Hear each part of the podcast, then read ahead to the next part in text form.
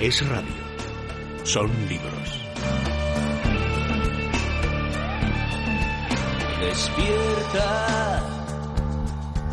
Una persona que despierta a la literatura en el sentido de que va a presentar en unos pocos días su primer libro y nada más y nada menos que un poemario es nuestro compañero Jesús Fernández Úbeda que ha venido aquí a presentar su libro. Para nosotros es un auténtico placer recibirle de nuevo en su auténtica casa. Don Jesús, ¿cómo está usted? ¿Qué tal todo? Pues bastante acojonado porque es la primera entrevista radiofónica en la que yo soy el El protagonista, el protagonista, claro que sí, porque él presenta un libro que se titula Aterrizaje forzoso y además llevaba mucho tiempo rumiando esta, este libro que ahora ve la luz en papel y en este caso concreto también tendríamos que hablar de la peripecia que es sacar un libro, ¿no? De qué aventura hay detrás de este aterrizaje forzoso, ¿verdad, Mario? Sí que lo hemos comentado nosotros también. Sí, señor. Eh, Jesús, cuéntanos, cuéntanos cómo ha sido el proceso, por favor. Pues un infierno dulce, porque... Así de claro. Porque para empezar yo lo que quería hacer era escribir una novela, me estaba quedando una cosa muy, muy prepotente y nausgardiana. Y... Pero, no, pero... Un momento. Ojo a lo que ha dicho. No, quiero decir. Porque no todo el mundo conoce al autor al, que ha. Exacto. Así que. Sí, bueno, guárdense esta palabra y luego le preguntamos. Sí, Carlo Benausgar es un escritor noruego que lo que ha hecho ha sido escribir en seis tomos su, su biografía muy novelada. Y claro, yo con 27 años, que fue cuando escribí el libro, decía, pero ¿cómo voy a escribir yo mi vida con 27 años? ¿A quién coño le va a interesar? Entonces, mmm, desestimé la idea pero no se me iba la pulsión literaria y jugando un poquito, porque a mí, bueno, a modo de casi de pasatiempo hacía poemitas y demás. Dejé uno en, en una red social, en Facebook, y un par de amigos que entienden de literatura que no, y que no sabían que yo escribía en verso, dijeron, hostias, que este chaval más o menos pilota dejé dos o tres más, vi que a la gente le gustó y dije, no voy a dejar un cuarto, me lo voy a guardar. Y como todos tenían más o menos una columna vertebral temática, pues, pues se han ido acumulando y ha salido ese librito.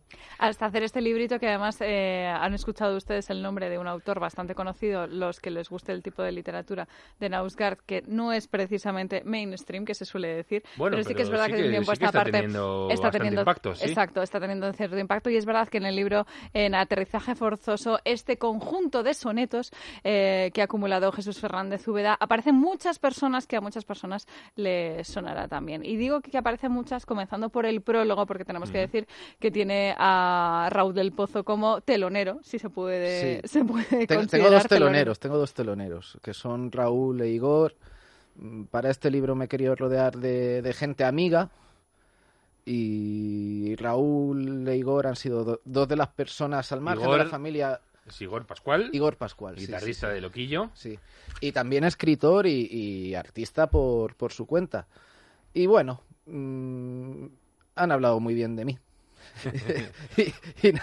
y, qué voy a decir? Que, muchas gracias, efectivamente, que muchas gracias. de hecho, em, eh, Carmen, perdona que te interrumpa, eh, has dicho antes que es un librito y es que es un librito, es decir, el formato es es, eh, es, de, es un iba a decir un misal pero claro como lo que lo que tiene dentro es poco pero es muy no es que sea un libro religioso pero sí que hay un barniz religioso muy constante y y las referencias bíblicas mm, son abundantes, ¿eh? Y eh, bueno, sí, y además hablas en un momento dado eh, del, lío religioso. Sí, Dices en, Aterrizaje Forzoso, que es un, es un poema que da título al libro, que vamos a escuchar además ahora, y donde hablas precisamente del, lío religioso. estate atento que voy a preguntarte.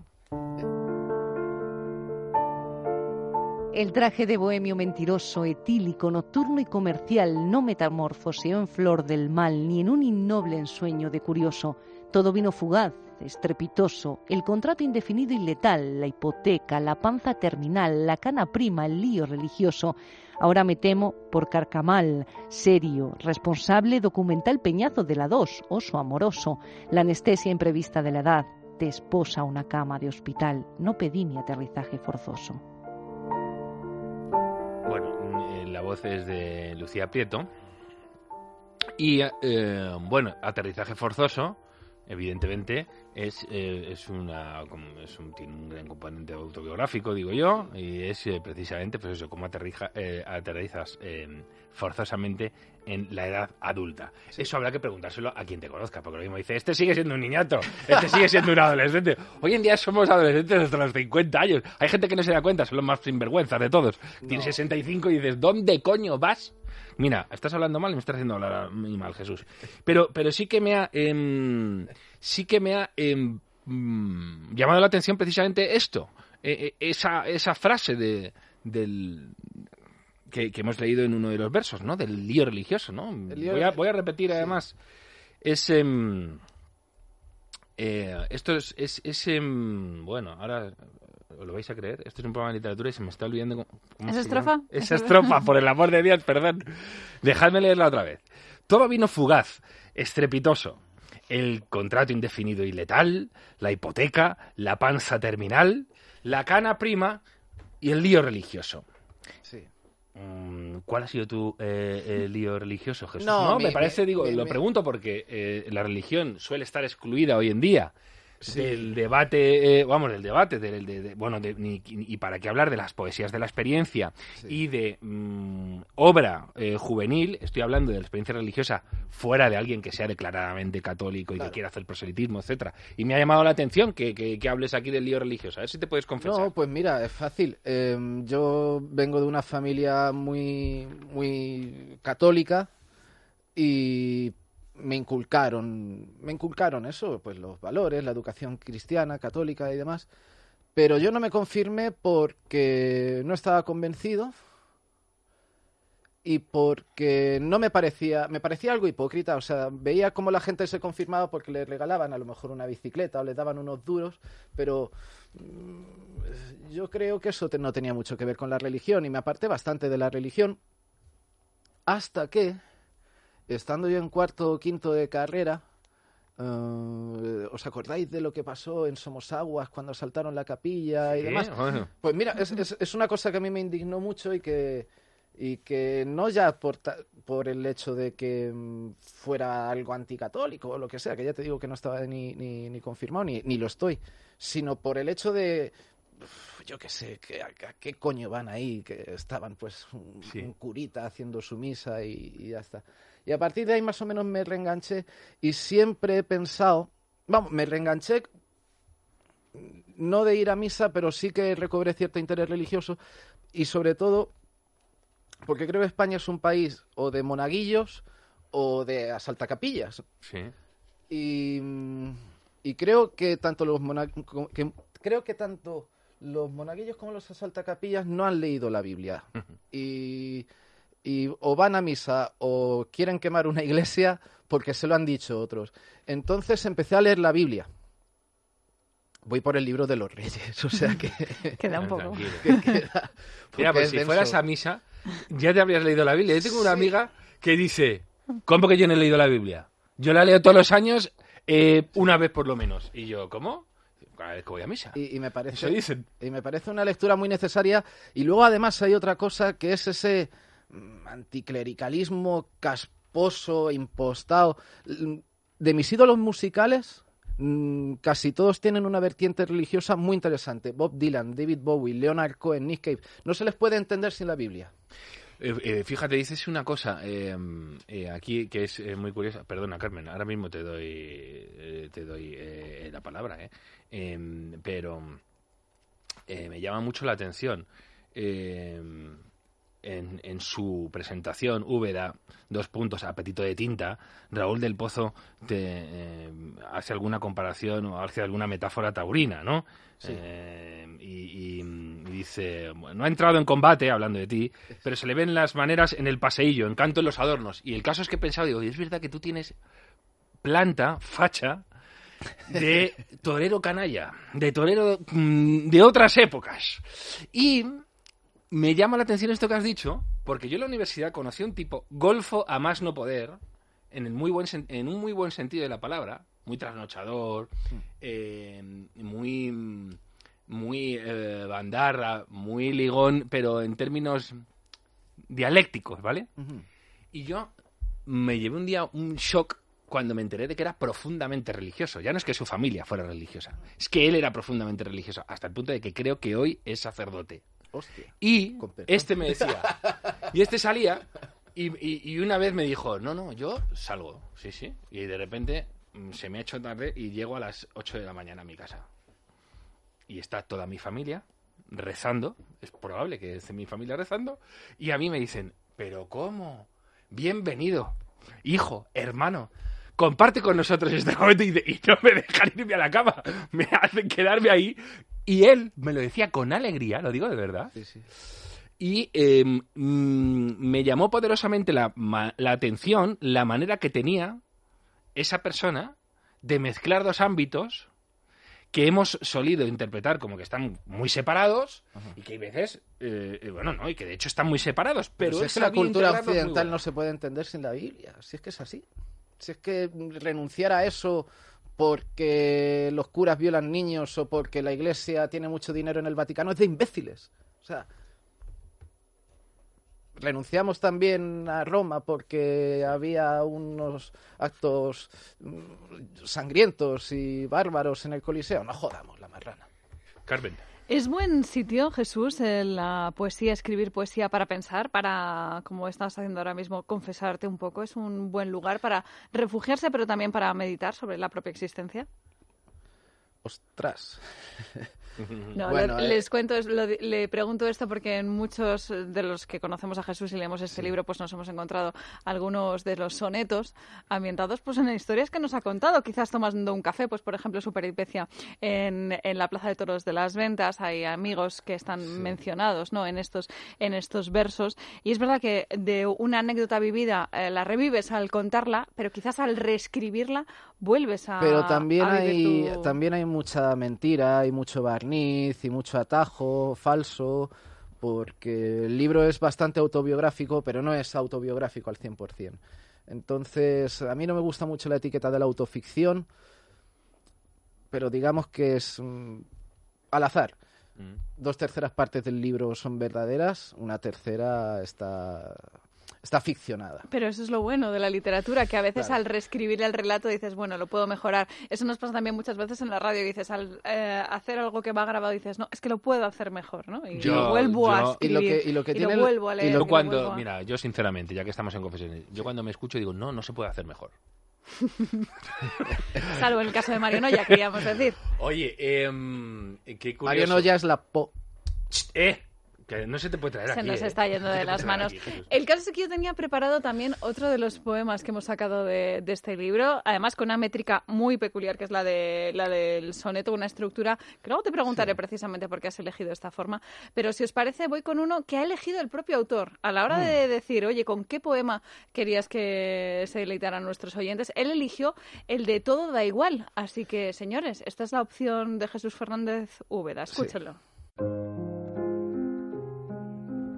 La verdad ha muerto, el plástico manda. Jesús decidió lavarse las manos. Un extraterrestre muerto comanda una horda de policías gitanos. La luz se apagó. Arriba la miopía. Valle Inclán resultó ser un profeta. Lo podrido proporciona alegría. Gran hermano es lo que lo peta. El misionero se hizo comunista. El comunista agente inmobiliario vende urbanizaciones en Nepal. No te camufles cuando pase lista, cual cervatillo ante lobo estepario. Todo está perdido. Todo da igual.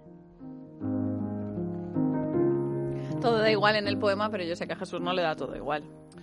Ni mucho menos. Bueno, e- ese poema y otro que se llama Perfil Ideológico sí que son mm, bastante, bastante crudos y bastante transparentes.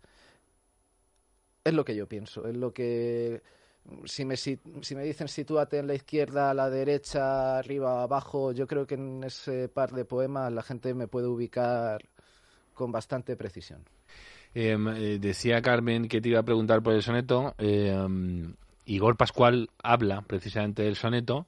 Y sí, hay que preguntarte porque eh, no es una no es una forma poética em, que tenga demasiado predicamento entre la gente joven. eh, requiere una una disciplina importante, Sí. una destreza aún más importante, mucho sentido del ritmo y em, mm, y además admite poca concesión en el, son- en el soneto además Cuando fallas se nota más, que es lo que dice sí, además sí, Igor sí. Pascual. Dice, bueno, vamos a ver, que tenemos mucha cara dura aquí. Todo el mundo se ha apuntado al verso libre y claro, eh, en el verso libre, si todo es verso libre, mm, claro, no te permite saber si hay alguien que domine las técnicas de, de- de- de- de la poesía. El soneto es otra cosa.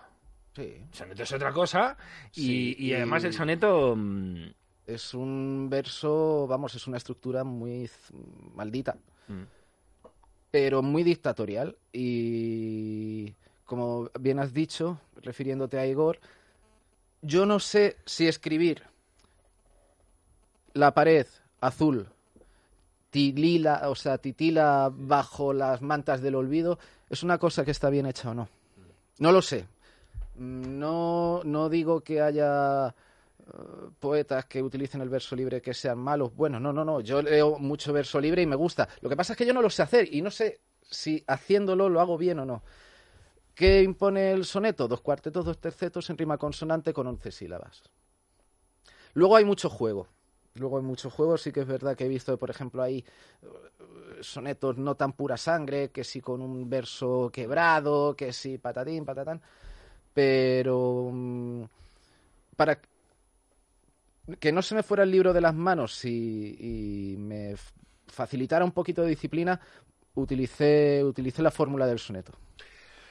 Y, Pascual además dice aquí em, eh, algo, o sea, vamos a ver, dice una cosa que es muy interesante. Dice, vamos a ver, el verso libre, cuando hace eclosión, eh, en una época en que toda la poesía se ceñía mucho a una estructura, pues sí puede ser un sacudón de energía, la liberalización que te puede llevar a descubrir nuevas formas, etcétera. El problema es cuando al final, volvemos a decir, mm, como hoy lo que impera es eso, como no hay ninguna estructura, no ninguna forma, además incluso dificulta tener criterio. ¿Cuánta gente, hablemos del arte, por ejemplo, del, del arte pictórico, cuánta gente ya ni siquiera se atreve a decir si una obra es buena o mala porque considera que además eh, ya no hay cánones?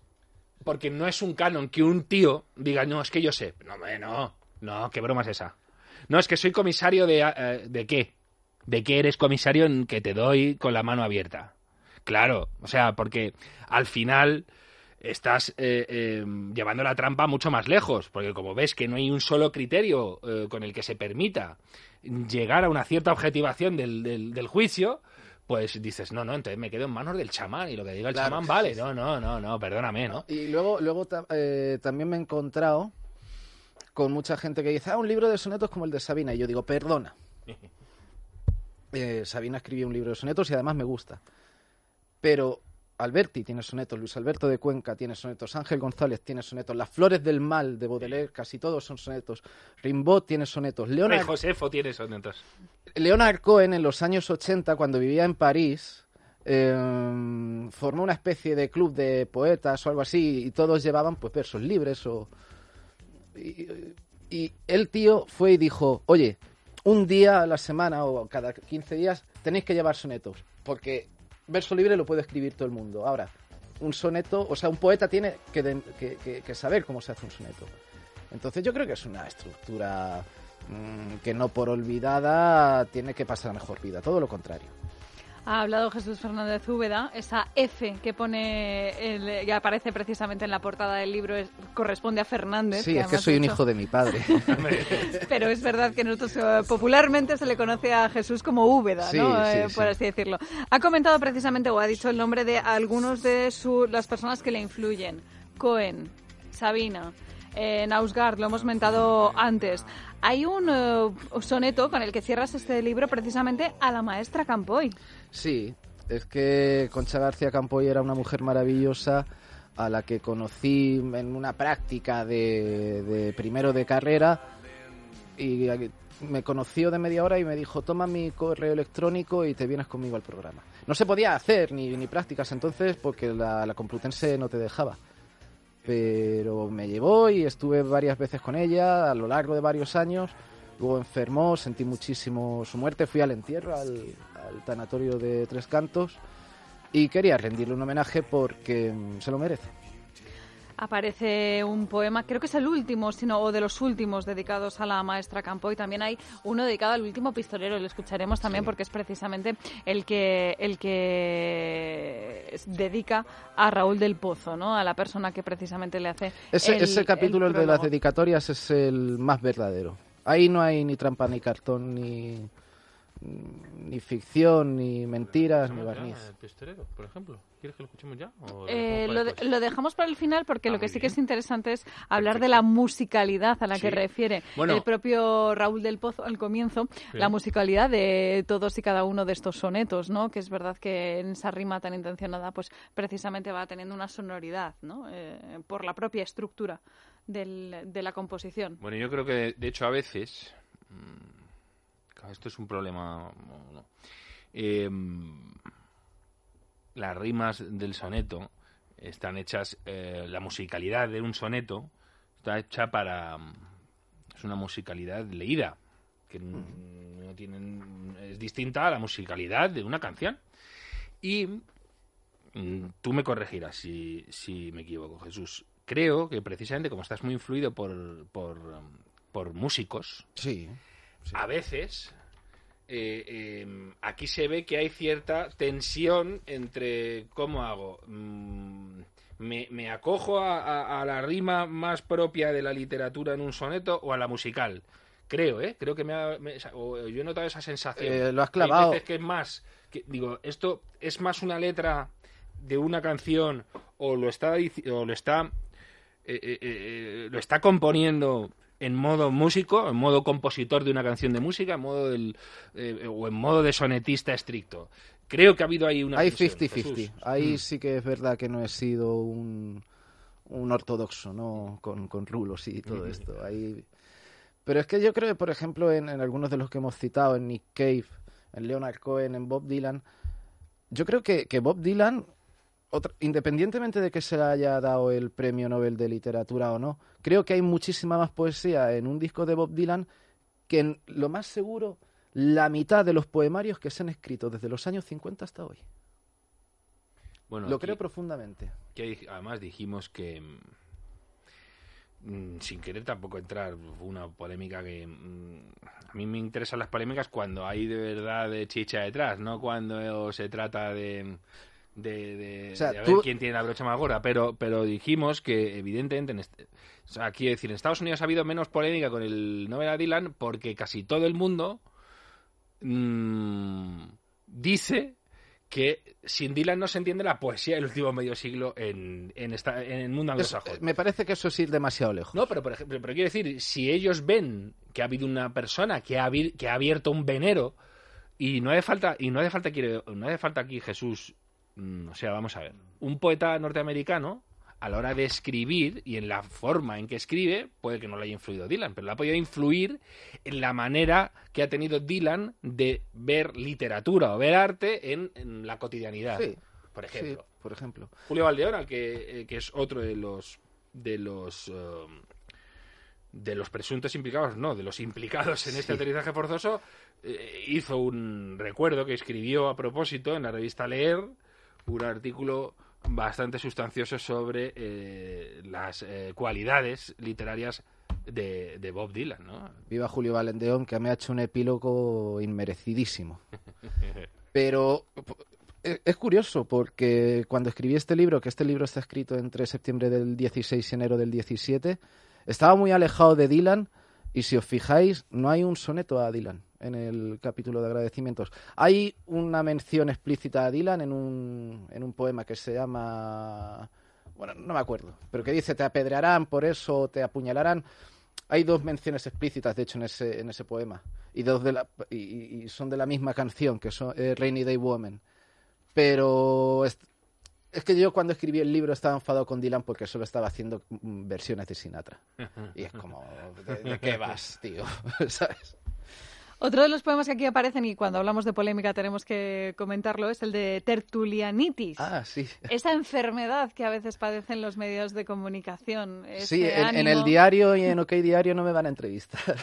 Bueno, bueno. Ya... Pues, pues, hay veces un par de alusiones. Hay un par de alusiones aquí, aquí presentes, pero mm, Jesús, ¿tú crees que precisamente esto es la antítesis, la poesía, la antítesis de la tertulianitis? La introspección máxima frente a la exposición. La, antítesis de la tertulianitis no es la, no es la poesía, es el periodismo bien hecho. Es el periodismo bien hecho. entre, entre, mm, entre también de los comentarios que hace Igor Pascual, precisamente al cierre, eh, te habla de la literatura como era antes, que tan vieja es ya nueva. Sí. Eh, ¿tú has Yo es que soy muy neoclásico. O sea, a mí como... Mira, estuve el otro día en la presentación del libro de Bustos, que se lo hizo también Raúl. Y Raúl llamó a Bustos... Eh, columnista posmoderno o a, o a no sé qué posmoderno. Como a mí Raúl del Pozo me llame posmoderno, le, le pongo una demanda. Nada de posmodernidad. Pues el posamor está que aparece, está eh, presente. el post, el después. El... Sí, eh, el, posamor es de cuando todavía no has roto con, con tu novia, pero estás en ello y ya todo está frío y, y tragas simplemente por rutina. Hay algo de, la suegra o del perro y ese tipo de cosas que dice, joder, y que tenga que aguantar yo esto, pero es que todavía lo tengo que aguantar. Hablamos precisamente de la presentación de este libro, lo hemos anunciado al principio, hay una fecha que es muy próxima y quiero aprovechar, Jesús, para que invites a los oyentes de este programa. Sí, por el amor de Dios, tenéis que venir porque porque de algo tiene que vivir una. El 20 de marzo en la Casa de Granada, que está en la calle Doctor Cortezo, no recuerdo el número, en la quinta planta, 20 de marzo, Casa de Granada, a las 7 de la tarde.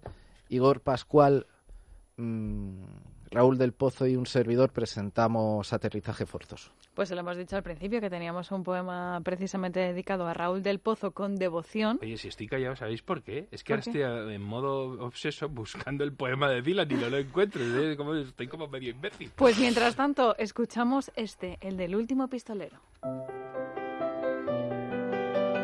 Bálsamo ilustre contra el anodino, reportero metido a columnista, dignificas al herpes matutino de la actualidad más catastrofista. Discípulo de Sesper y de Cela, artesano preciso del detalle, conviertes el garrafón en mistela, sinfonizas el ruido de la calle. Tu verbo serpentea, masajea, puñala, esclarece, compadrea, florece en esta España tan mostrenca. Contra ese periodismo que agoniza, celebramos con círculo de tiza al último pistolero, el de Cuenca. Común Jesús y Raúl tienen esos orígenes en La Mancha, que quizás es algo que también les una. Sí, Y seguro, estoy convencida de que eso lo han comentado más de una vez. Señores, les tengo que invitar de parte de este programa que acudan a la presentación del libro de Jesús Fernández Úbeda, Aterrizaje Forzoso, como les decimos, el martes 20 de marzo a las 7 de la tarde en la Casa de Granada, que está en la calle Doctor Cortezo, número 17. Si les apetece, se gustan, allí compartiremos unos versos, por supuesto. Oye, que ya, ya, ya, lo he encontrado. Libres de pecado se titula este, este poema donde se cita a Dylan. Se cita a Dylan como, bueno, Jesús, que es así, Bob, Sí. Le llamamos. Pero, pero era para que encajara y tuviera 11 sílabas el verso, claro.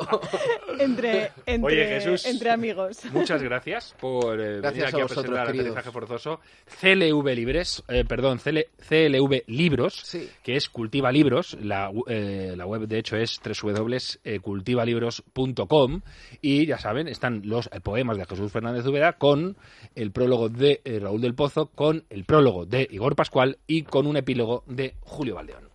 Ahí lo tienen disponible, sobre todo en Amazon, que es muy fácil de buscarlo. Eso te iba a decir. Es muy fácil, entran, lo buscan y, allí lo encuentran. Jesús, muchas gracias por haber compartido estos minutos con nosotros. Joder, muchas gracias a vosotros. Y que vengan muchos, muchos, muchos libros detrás, que eso es lo importante me conformo con que, se, con que se agote la tirada de este y haga lleno el 20 de marzo. Seguro que sí. Gracias, Jesús. A vosotros.